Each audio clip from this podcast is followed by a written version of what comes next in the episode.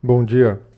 Seja muito bem-vindo ao Morning Call da Maestro Investimentos. Hoje é dia 27 de abril de 2021.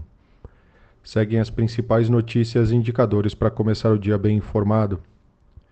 E as bolsas europeias e os índices futuros americanos estão mistos nesta terça-feira, à medida que os investidores reagem à divulgação de resultados e esperam pelo início da reunião do Fed.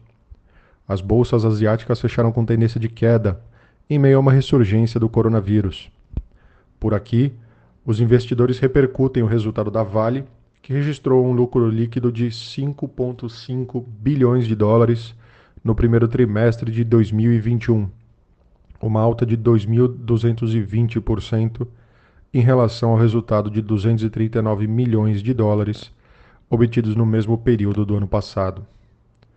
Com seus índices de mercado, agora pela manhã, Tóquio fechou o dia em queda de 0,46%. Hong Kong, na mesma linha, fechou o dia em queda de 0,04%. E Xangai, na ponta oposta, fechou o dia em alta de 0,04%. Nesse momento, Londres cai 0,21%. Paris também segue na mesma linha, uma queda de 0,11% nesse momento. E Frankfurt não é diferente, também segue em queda nesse momento de 0,35%. Nas Américas, os futuros de Dow Jones têm uma ligeira alta de 0,01%, os futuros de S&P 500 na mesma linha, uma ligeira alta de 0,04%, e os futuros de Nasdaq nesse momento também seguem com uma ligeira alta de 0,06%. Hoje nós temos a confiança do consumidor lá nos Estados Unidos às 11 horas da manhã.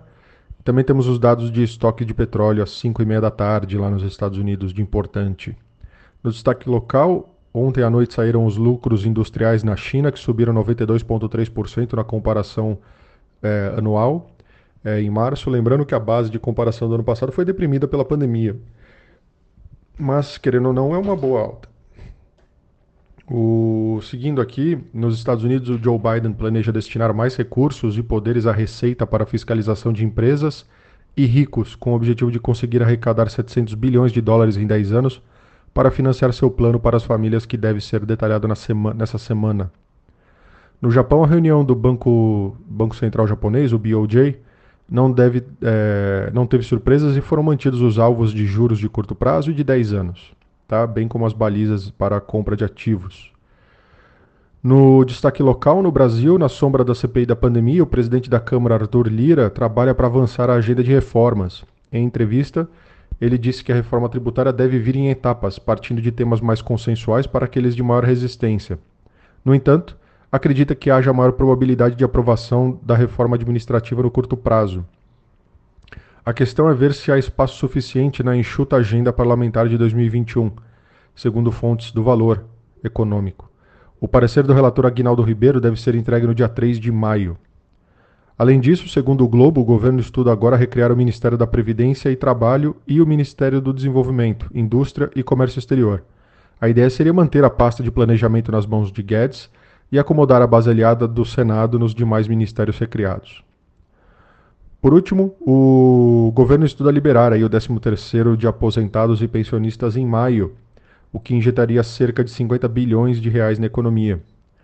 Além disso, o BEM e o Pronamp devem ser regulamentados em breve. O Paulo Guedes também é, e o ministro da Economia argentina entraram em atrito aí sobre a redução de tarifas externa comum do Mercosul. O governo brasileiro defende cortes mais ambiciosos aí nessa tarifa. Falando de empresas, então o destaque realmente fica para a mineradora Vale, né, que, destaque, que reportou seus resultados com lucro líquido de 5,5 bilhões de dólares no primeiro trimestre de 2021 uma alta bem expressiva de mais de 2 mil por cento em relação ao resultado de 239 bilhões de dólares obtidos no mesmo período do ano passado. O resultado também cresceu de forma significativa em relação ao trimestre anterior, quando a empresa registrou ganhos de 739 milhões de dólares no, no quarto trimestre de 2020. É, então por hoje é só. Bom dia, um abraço e bons negócios.